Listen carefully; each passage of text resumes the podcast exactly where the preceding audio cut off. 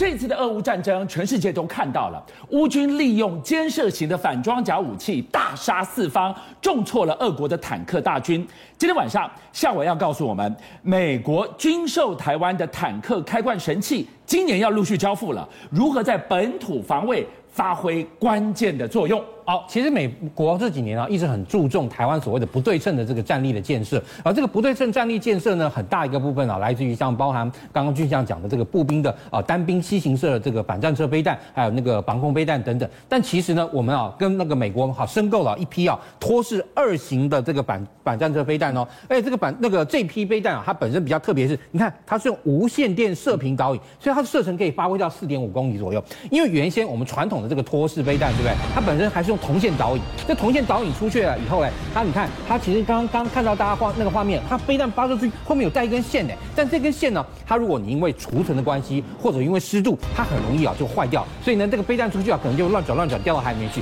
但现在最新的，它是用无线电哈，那个啊、那个射频哈，把它等于说你用一个无线电打到你的这个敌方的这个战车上以后呢，这个飞弹发射出去以后，就不再要需要那个导线了，而直接呢，这个飞弹就可以依照你的无线电导引啊飞到这台敌人战车上面，而且哈，它那个基本上来讲说，它那个发射出去到击中目标，因为速度也变快，大概差不多啊，在半分钟以内就可以击中目标。过去啊，大概差不多三点五公里左右，它是二十一秒哈飞到，但是现在可以到四点五公里哦，而且这四点五公里啊，只多花两秒钟，所以你可以看这个飞弹速度更快了。而且它其实现在这次新的这个托式飞弹的隐性的部分啊，也有改进。为什么呢？因为它的我们刚刚讲，它既然哈跟过去啊不一样的是，过去用用一个铜线啊，都是说你击中目标为止。但现在呢，它既然是无线电脑导引的话，就变成说它的这个飞弹的这个隐性的部分啊，变成说它飞到你战车上去上面以后呢，它靠感应，哎，我这个无线电脑那那个感应到，还有包含像这个镭射感应到到达目标前，哎，对，因为感应到已经到目标了，然后这个时候它开始引爆。而且呢，你可以看，既然你说啊要打战车的上面的话，对不对？那过我们看到以标枪飞弹来讲，标枪飞弹它其实也是一个串列式弹头。那么你说从上面攻顶，你它本身不是像过去传统的这个托式飞弹用这样子飞过去击中的这样一个方式的话，而是采取飞掠，但是要引爆的话，那这时候它本身的这个那个弹头，你可以看到非常特别，是它其实也是两个向下的成型装药。因为成型装药的这个特色，用来装那个那个破甲的特特性，就是当它爆炸的时候，对不对？它可以产生一个中间向下的一个聚能的这样一个高热的这个热流，就是我一个先爆。爆了以后，对不对？然后我先把你上面的反应装甲或各种的防御措施摧毁以后，我第二个，对不对？然后再好加那个引爆之后，然后加以烧穿。你说不好，感觉有前后的这样一个差别，但其实说真的，它爆炸时间非常非常短暂。嗯、但是即便这样，它就已经可以先哈反制你的反应装甲，然后呢后面的弹头烧穿你的装甲，让你这个战车成功的被开罐。好，夏伟今天开始给我们讲到了坦克的开罐神器，这个都走到最后一步，已经到陆战的短兵相接。嗯、往前推，如果能够拒敌于视距之外。海上我就不让他过来，那反封锁的神器就非常重要了。其实我们国军啊，这次啊预算通过了哈，一个向美国要求购买神鹰三号的这个啊、呃、反那个反潜反潜直升机啊，基本上是希望买十架哈 MH 二零啊。为什么呢？因为它哈跟啊去年啊前几年移交给我方的两艘新的派里级巡防舰，还有呢我们四艘基隆级驱逐舰，它上面才能够构成完整的 SQQ 八九这个作战系统。例如像以这个台湾台海周边，你可以看到它其中啊哦我们帮我方就已经估算，大概可以产生十六个。补给区哦，那这十六个补给区，如果说今天你哈用水面舰去找，对不起，你要花很长的时间才能把这十六个补给区啊通通跑遍。但是呢，如果说好，假设你今天在这边放一艘船，这边放一艘船，然后把你的反潜直升机啊放出去，你可以很快的就到这边看完，这边看完，这边看完，这边再看完这边，然后呢，很快就可以把这十六个啊补给区啊非常快速的重复进行水下的这个辩证。而且啊，我们刚刚讲这个新的这个反潜直升机最大特色是它本身的这个呃在空中部分呢有跟船本身有一个。非常好的一个叫资料链的传输，也就是我今天我船看到资讯，那个直升机看到资讯，可以肯马上传给船，而且呢，跟船就可以等于说啊，像那个建立一个共享的一个战场的图像，然后同样的船也可以借由直升机指挥作战，最好这样一个良好的这个那个舰空资料链，基本上来说才能够把我们的反潜舰的性能发挥到最大。为什么从海上的反封锁？这个反潜直升机，一直到最后陆地上短兵相接的坦克开罐神器，对台湾都这么重要，因为此刻东亚越来越不平静了。对，我们看到这个俄罗斯海军啊，他们最近啊在那个日本海进行演习哦，而且他们在日本海进行演习的时候，他们居然动用了 Kilo，也就是基洛级的这个潜舰。基洛级潜舰其实是啊二那个那个前苏联所开发的一款柴电潜舰，而且它非常安静，号称这个水那个深那个深洋深海黑洞，而且呢它哈本身其实舰上哈本身这个侦搜侦搜器材的搜索能力也很强哦，比如说你看它那个潜舰，它前面有这边装一个声呐，它呢如果对潜舰，它可以看到二十公里外的潜舰；如果对水面舰的话，可以看到八十公里外的这个那个水面舰。而且以这个基洛级潜舰来讲，它很厉害的是它的这个再攻击能力，它可以在三秒钟之内。发射其中四枚鱼雷，六个面发射四枚，而且呢，攻击其中两个目标。因为你好，通常为了要保险击中敌舰起舰，你也一定用两颗鱼雷嘛。万一第一个被反制成功了，第二个嘣给你补枪，两分钟之内哦，它可以把后面六枚再装上去，然后再立刻再打。而且最重要是怎样？你知道，它本身还可以发射一款叫做 Caliber，也就是说那个口径的这样一个叫巡弋飞弹。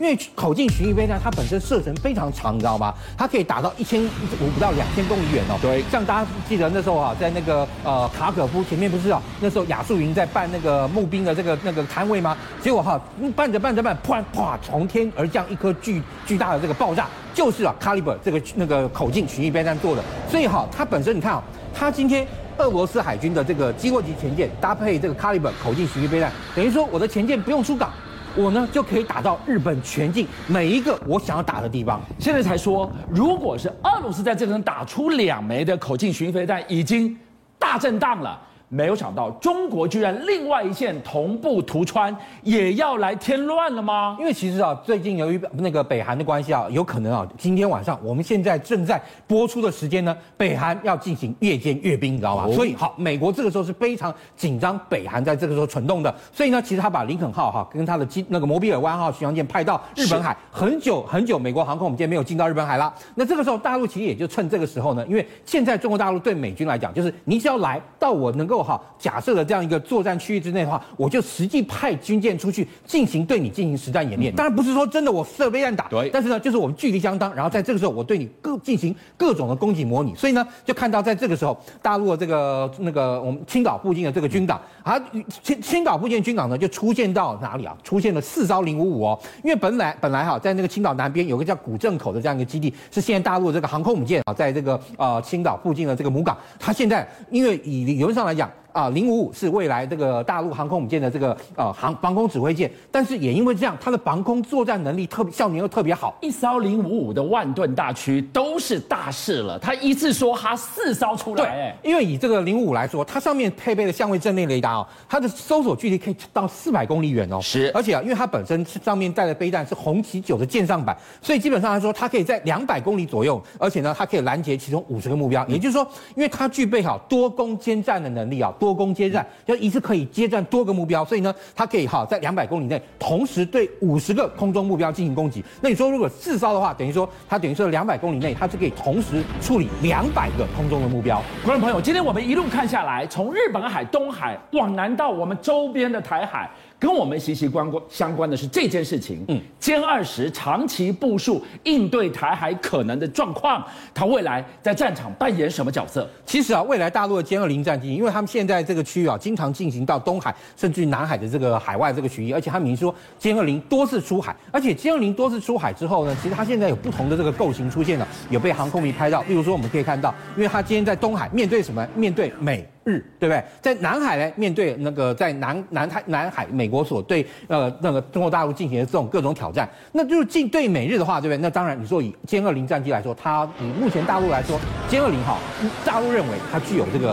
啊跨世代的这个优越性。但是呢，它如果要进行这种踹门或是啊进行首波攻击的这个角色的话，它所需要这个弹药要变得非常的足够。所以你可以看到现在啊，这个网上啊就有那个明那个。大陆航空迷拍到，你看它本身也有这种野兽挂载的这样一个规格哦，也就是说，我们什么叫野兽挂载？也就是你把这个战机弄成飞弹卡车或炸弹卡车的概念。你看，它可以透过一对多的这样一个多挂架，让好歼二零战机可以吸挂多枚的空对空或空对地的这个武器。可是不对啊，歼二零它是逆中战机，它都是包覆在机腹里头，因此也限制了它的载弹量。的确。会，就是说哈，他这个情况下就变成说，他可能是在第二第二波或第三波，也就是第一波，他用全力中的构型去踹你的门，把门踹开以后，这个时候相对来讲，你的地空的这个优优那个威胁或空对空的威胁，相对就降低，被他压制了。哎，对，那这个时候他就可以用更多的这个歼二零，期待更多的这个武器，而且现在其实啊，歼二零不仅仅只有单座机，它目前是世界上五代战机中唯一一款哈生产了一款双座型的。那这个生产双座型，那如果说它本身这个内在的这个呃武器的话，也就变成说。它其实现在有个概念是发展所谓的叫中程僚机。那现在中国大陆有一种叫飞鸿九七的这样一个无人机啊，它的这个作战半径可以达到一千公里远哦，而且它还具备内置弹仓哦，也就是说它看起来可能是一个大型的这样一个那个巡弋飞弹，或是类似这样一个空中目标，但是你看它的外形也是一个逆动外形。你看它把内置的弹仓打开以后，从空中还可以再发射无人机或小型的这样一个飞呃空对地的这样一个武器。邀请您一起加入五七报新闻会员，跟俊相一起挖真相。